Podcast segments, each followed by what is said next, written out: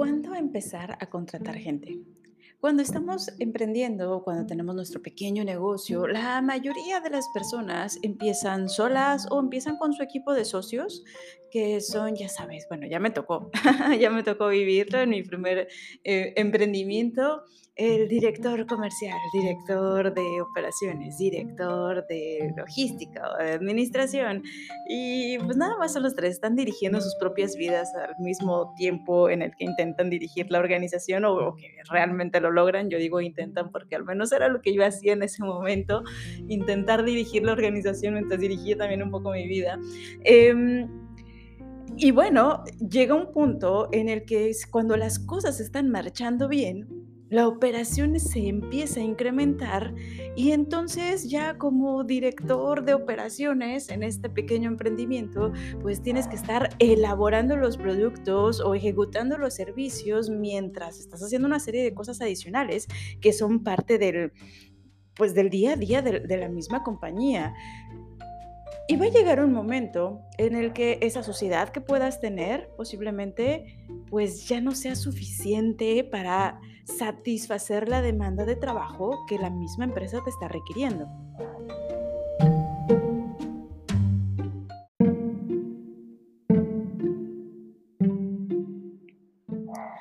Cuando llegamos a un momento en el que definitivamente vemos la necesidad de empezar a contratar a nuevos, eh, nuevo personal para apoyarnos en la compañía, algo que yo he notado muy común es que buscan manos. ¿Cuáles, chicos, chicas? Esto es algo bien importante, por favor, por favor, presta toda la atención del mundo en este momento. Deja de hacer lo que sea, lo que sea que estás haciendo. Si tú estás determinado, determinada a contratar a alguien más para tu empresa, no lo hagas hasta tener claridad de cuál rol va a estar jugando dentro de la compañía. No contrates manos, por el amor de Dios. Eso es algo que he visto en muchísimas organizaciones, no importa el tamaño. He visto empresas nacientes que están en proceso de crecimiento muy padre, con un crecimiento muy acelerado y que desafortunadamente empezó contratando manos y se empieza a dar cuenta de que los, el director o los socios siguen sin tener personas en quien confiar, en quien apoyarse para mantener el crecimiento de esa compañía. He visto empresas que ya tienen varios años más en los cuales el dueño del negocio sigue siendo autoempleado. Ya hemos dejado claro en otros episodios esta diferencia. Mientras la empresa necesita de tu presencia para operar, solamente construiste una infraestructura para emplearte a ti mismo.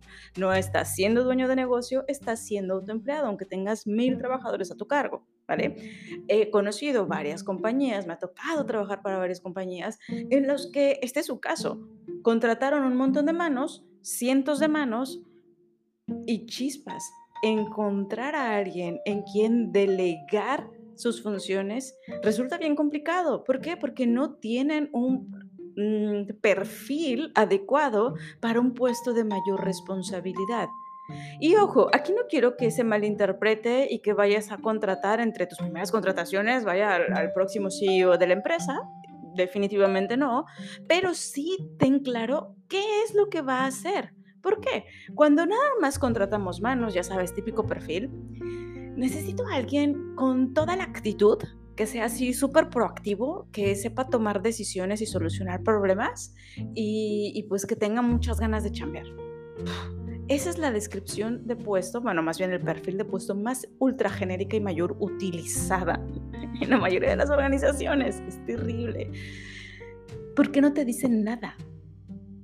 Y desafortunadamente cuando llegamos a, encontrar a esa persona, que por supuesto ya es, es casi, casi, así como eh, los dueños de negocio utilizan esas mismas palabras para poder eh, dibujar el tipo de persona ideal para su empresa, igualito todos los candidatos llegan de, no, pues yo soy súper proactivo, me encanta solucionar problemas y soy workaholic y ese es mi mayor defecto. Bueno, o sea, evidentemente ni uno sabe lo que quiere ni el otro sabe lo que tiene. Lo único que sabe es que no tiene trabajo y quiere uno.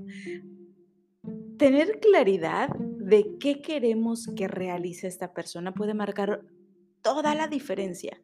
Toda la diferencia, ¿eh? Esto es algo muy importante.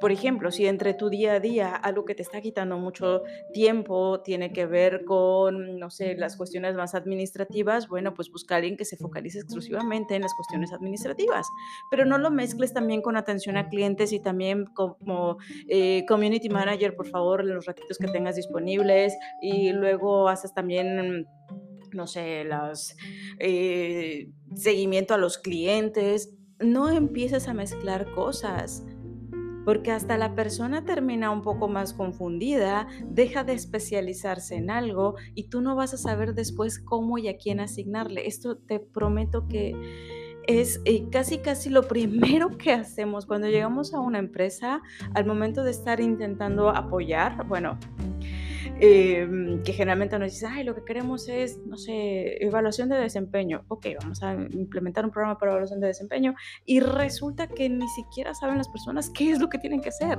Pero aún los jefes no saben qué es lo que tendrían que estar haciendo. ¿Por qué? Porque desde el inicio no tuvimos claridad al momento de estar planteando las funciones, no tenemos claridad al momento de definir el objetivo del puesto.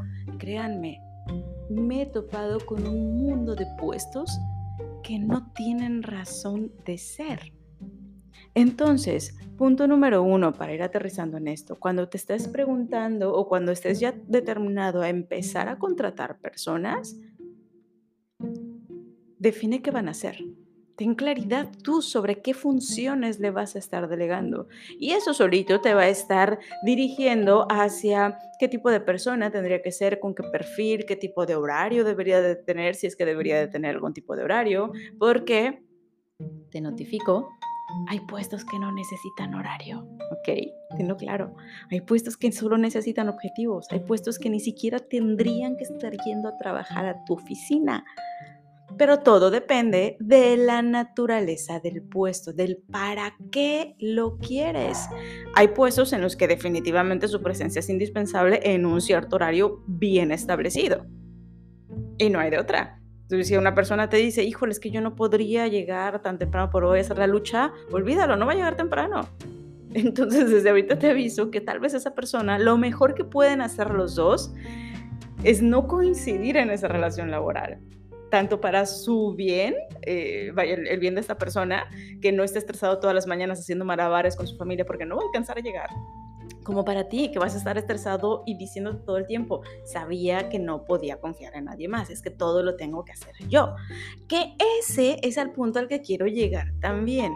Así como hay personas que están muy deseosas de estar contratando personal, de repente hay emprendedoras, emprendedores que la piensan un montón de tiempo y dicen, no, es que qué miedo que no pueda pagarles, qué miedo que, em, no se caiga la venta y yo le quede mal, o peor aún, no, es que me da, me duele el codo, no quiero, me duele el codo. Aquí en México es una expresión muy típica de quiero ahorrarme ese dinero, ¿no? Me pesa gastarlo.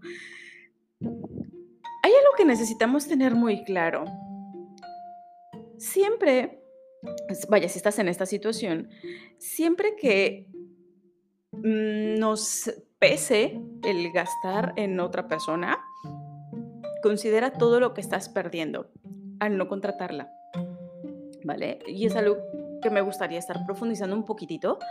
Em, ¿Cuál es un claro indicador? O sea, no se trata de estar contratando por contratar para que, ay, no, no es que yo no quiero esa mentalidad de escasez y voy a trabajar en ello, entonces voy a empezar a contratar a todo mundo. Por supuesto que tampoco. De hecho, lo mejor que puedes hacer para tu empresa es mantenerla lo más fit posible. Ahorita voy a retomar ese término. Eh, pero es contratar a las personas cuando sean necesarias. ¿Cuándo son necesarias? Desde mi punto de vista, hay dos formas de saber que resulta indispensable contratar a alguien. Primero, una, bueno, antes de llegar a este primero, una característica que debe de tener todo emprendedor o todo dueño de negocio en general, vaya, yo me focalizo mucho en pequeñas, medianas empresas, eh, microempresarios, todos necesitamos tener un ojo puesto en el presente y otro ojo puesto en el futuro, ¿ok? Necesitamos tener claridad sobre lo que está ocurriendo en este momento y cómo hacer cada vez de una forma más óptima lo que está ocurriendo en este momento, cómo desatorar problemas que están ocurriendo en este momento, pero también necesitamos tener un ojo puesto en el futuro, hacia dónde quiero que llegue mi empresa por dónde estamos yendo, qué cosas que estamos haciendo ahorita nos van a impulsar a lograr ese objetivo, qué cosas tendríamos que estar haciendo ahorita para llegar a ese objetivo. ¿Vale? Siempre necesitamos tener esa em, mm, visión dividida, podríamos decirlo, o dedicarle cierto periodo de tiempo de nuestro día a estos dos, estos dos elementos. Ahora, si las actividades que estás haciendo en el día a día están en un porcentaje muy elevado y por esto entiéndase un 60% de tu día o más está dedicado a resolver lo urgente y no puedas estar trabajando verdaderamente en lo importante, ahí ya estamos con un foquito amarillo.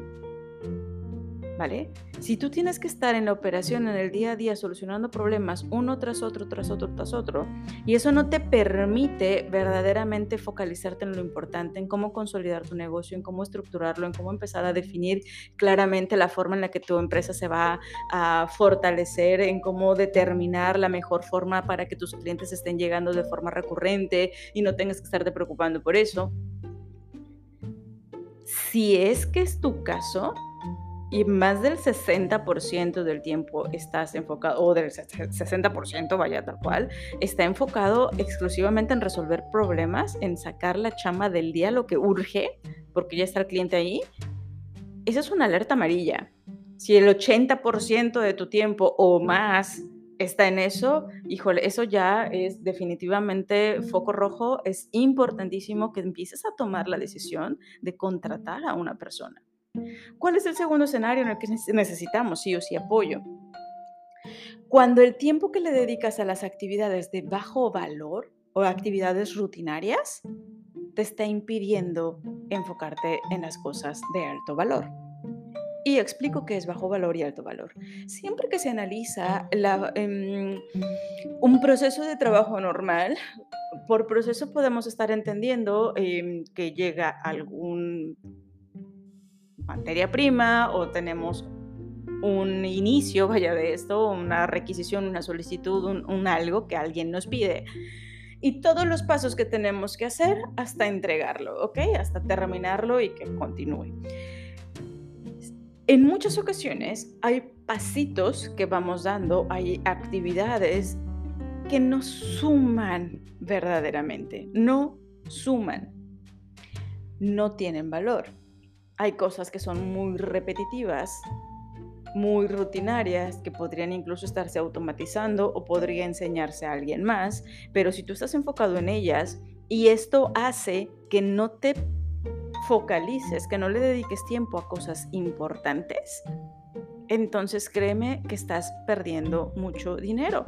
Y necesitarías empezar a ver cómo delegar todas esas actividades que no están, vaya, o que son muy rutinarias, como delegar las actividades rutinarias o cómo eliminar esas actividades o transformar esas actividades que no están agregando tanto valor, ¿vale?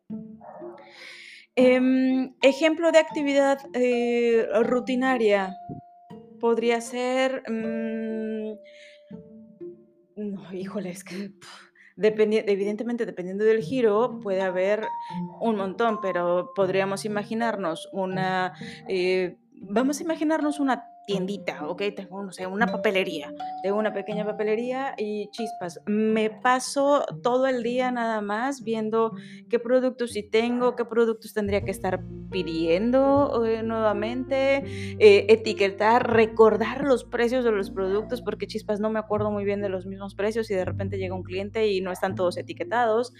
Cositas de ese tipo te van quitando mucho tiempo y son actividades realmente importantes pero de bajo valor o muy rutinarias. Entonces tú podrías fácilmente delegar a alguien más para que pueda estar haciendo eso. Si tú te enfocas, eh, por ejemplo, en el tema de, no sé, vamos a imaginar que en vez de tener una papelería, lo que haces son estas libretas eh, todas customizadas, todas súper eh, personalizadas. Y probablemente existan millones de ideas y millones de diferentes variables que impactan en la cotización, pero seguramente ya tienes una fórmula para poder estar cotizando, tienes una claridad más o menos de los diferentes materiales y demás si tienes a clientes que continuamente te están marcando, te están avisando, te están diciendo, oye, eh, y este tienes, y en este color, y bla, bla, bla, bla, bla, podrías estar fácilmente entrenando a alguien para que te pueda resolver ese tema, porque también seamos muy honestos, de los 25 más info que te puedan estar llegando, solamente tres están verdaderamente interesados. Entonces te está quitando mucho tiempo de cosas verdaderamente importantes. ¿Cuáles son las cosas que yo considero deben ser súper importantes? Toma nota, por favor, de esto. Porque si no le estás dedicando tiempo, si ahorita eso ni siquiera te está cruzando por la mente, ojo, porque estás creando una empresa basada en ti, que probablemente nada más estés dando vueltas en círculo, ¿va? No estás consolidando tu empresa, estás haciendo que funcione bien por ti únicamente. Esto significa un gran grillete atado a tu tobillo y que vas a estar siendo autoempleado hasta que decidas cambiar esto, ¿va? Entonces toma nota, por favor. Cinco puntos que creo todo dueño de negocio tiene que estar bien focalizado. Número uno, y creo que es el más evidente, las ventas. No puedes, uno, delegar el 100% de las ventas, tienes que vivir ese proceso hay una persona que amo cómo em, se empezó a, expresar sobre este tema de las ventas, precisamente hablando respecto al rol de los emprendedores y considerando que muchos emprendedores odian las ventas, me incluyo yo al inicio, estaba así, ya por supuesto el chip completamente cambiado. Eh, pero para mí era de, no, no, no, yo contrato al equipo de ventas. Y este, este maestro eh, dice, bueno, si quieres contratar un equipo de ventas está perfecto, está maravilloso, tarde o temprano todos vamos hacia allá, está perfecto. Pero contratar un equipo de vendedores es como como si un hechicero le delegara su magia y le diera su, bastón a alguien más. Primero necesitas dominarlo, necesitas hacerlo, necesitas aprender la fórmula exacta y entonces sí lo pasas a otros. No puedes simplemente delegarlo. Y yo creo, eh, uno por experiencia personal y dos por todo lo que he visto con eh, diferentes clientes a lo largo de los distintos años que tengo en, como consultora de negocios, jamás un dueño de empresa se desvincula por completo de las ventas. Así que vete encariñando, por favor, con esta parte. Segundo elemento que es súper importante, el posicionamiento de tu marca. Una cosa es vender y otra cosa es posicionar tu marca. Y esto es algo que hoy más que nunca tenemos que hacer. Y ojo, que en muchas ocasiones, y creo cada vez va más hacia allá, necesitamos estar posicionando no solamente la marca comercial, sino también humanizar esa marca. Y es algo en lo que necesitamos estarnos focalizando. Que podría ser que a ti no te guste tanto ser la cara de tu empresa, pero sí darle ese toque humano a través de tu equipo, a través de que vean lo que estás haciendo, que te conozcan un poquito más. De verdad que hace eh, que la relación con tu tribu se vuelva mucho más cercana y eso puede impulsar muchísima más confianza. Tercer elemento súper importante y muy poco intuitivo quizá, enfócate en desarrollar la cultura de trabajo de tu empresa. Esto yo sé que suena como muy de, ¿qué? O sea, ¿cómo? Eso, ¿para qué me va a ayudar? Esto es súper importante. Es tan importante que de verdad el día de mañana voy a grabar un episodio específicamente enfocado en la importancia de la cultura de trabajo y cómo si lo empezamos a desarrollar desde chiquitos, es decir, desde que la empresa está naciendo, es mucho más fácil mantenerla. Y te voy a comentar también los dos elementos clave para que una cultura de trabajo sea efectiva, ¿vale? Esto es trascendental. Número cuatro, el desarrollo de tu gente. Tienes que dedicarle tiempo al desarrollo de tu gente. Claro, no tengo gente, no importa.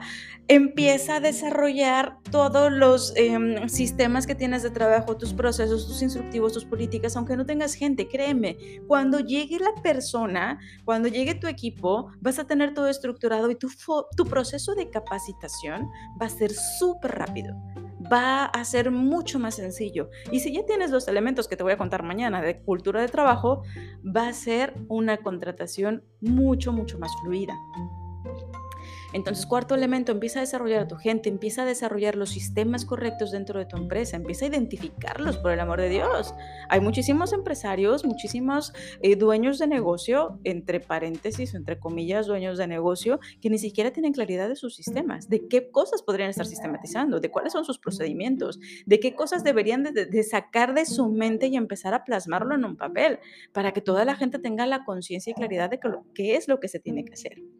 Y el quinto punto tiene que ver, y va muy de la mano con el anterior, con la optimización de tu empresa. ¿Qué podría estar optimizando? ¿Qué cosas actualmente existen en mi empresa y que no le estoy sacando el mejor provecho? Y optimización, chicos, es una forma de pensar, tal cual cómo optimizar al máximo mis recursos. Te dejo un tip. Googlea, por favor, siete tipos de desperdicios o tipos de desperdicios en las empresas. Y ahí te van a pasar, si mal no recuerdo, son siete, estoy casi segura que son siete, si no, ahí me corrigen, por favor. Em, ahí te van a pasar los diferentes tipos de desperdicios que pueden existir en las organizaciones y algunas técnicas de cómo empezar a eliminarlos. Te vas a sorprender porque en muchas ocasiones pensamos que desperdicio es, híjole, pues no tirar tanto eh, papel, en el caso de, esta chica que hace los eh, cuadernos súper personalizados, o mm, que no tenga merma de mis flores si tienes alguna florería, o que, no lo sé, que no se me quede mucho producto, mucho inventario eh, ya viejito, sino que se esté moviendo. No solamente es eso, estás vaya, te faltan un montón de cosas, cómo administras tu tiempo, eh, tiene que ver también con un desperdicio y este elemento, vaya que en muchas ocasiones perdemos mucho tiempo. Y ojo, por perder tiempo no quiero decir cuánto tiempo te pasas o se pasa tu equipo de trabajo en redes sociales. Me refiero a que en ocasiones los procesos de trabajo están hechos casi casi pensando ¿cómo podemos hacer esto lo menos efectivo posible? Y cuando empieces a pensar de esa manera, con el simple hecho de que seas consciente de los diferentes desperdicios que pueden existir en tu empresa, vas a estar mucho más alerta a evitarlos. Te dejo esto como tip. Entonces, si tú no te estás enfocando en ninguna de estas cinco cosas, recapitulo las ventas, el posicionamiento de tu marca, la cultura de trabajo, el desarrollo de tu gente de tal forma que puedas sistematizar y automatizar la mayor cantidad de cosas posible y la optimización de tu compañía. Si no te estás enfocando en estas cinco cosas porque tienes que estar resolviendo el día a día, foco rojo, necesitas contratar personas, necesitas contratarlas esto va a ser algo súper, súper importante. Y hace un ratito te mencioné el término de empresa fit. Cuando hablamos de empresa fit, nos referimos a ser una empresa lo más esbelta posible. No se trata de meter a gente como, por meter, como te mencioné hace ratito. Se trata de meter a las personas que sean suficientes, las que sean necesarias únicamente.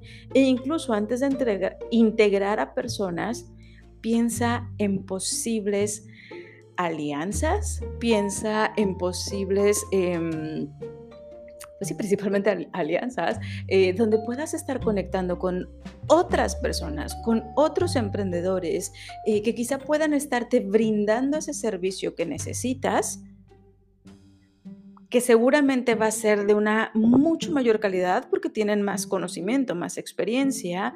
Tal vez no requieres tú a alguien de tiempo completo, y aquí estoy hablando de algún tipo de puestos eh, particular, quizá no en todos los casos va a ser así, pero piensa en diferentes alternativas antes de contratar necesariamente a personas. ¿Por qué? Em, porque a veces vamos a imaginar, necesito a un contador, chispas, pues si nada más va a estar haciendo los estados financieros y nada más va a estar haciendo tus declaraciones fiscales, que tengas alguien de tiempo completo, pues está muy complicado. ¿Estás de acuerdo? Te va a salir muy caro. Mejor nada más contratas a un contador eh, que ofrezca sus servicios profesionales y que te realice eso. Igualito como un community manager. Tú podrías estar pagando los servicios de algún community eh, para que pueda estar haciendo lo que los objetivos, vaya, lo que tú necesitas que, se esté generando y no necesariamente tener a alguien de tiempo completo. Estos son un par de ejemplos que definitivamente aplicarán para algunas empresas y para otras no. Por eso es súper importante, antes de elegir contratar a alguien, saber para qué lo quiero, ¿vale? Espero que esta información te sea súper, súper útil. Espero que te permita replantear eh, si necesitas apoyo, necesitas crecer a tu gente o todavía no. Eh, y bueno, espero que esto te sirva también para que incluso si todavía no necesitas contratar a personal, sepas en qué puntos tendrías que estarte focalizando ahorita para que tu empresa crezca, se desarrolle súper bonita y puedas convertirte en poco tiempo en verdadero dueño, dueña de negocio. Te mando un abrazo enorme, yo soy Caro Hernández, nos escuchamos mañana.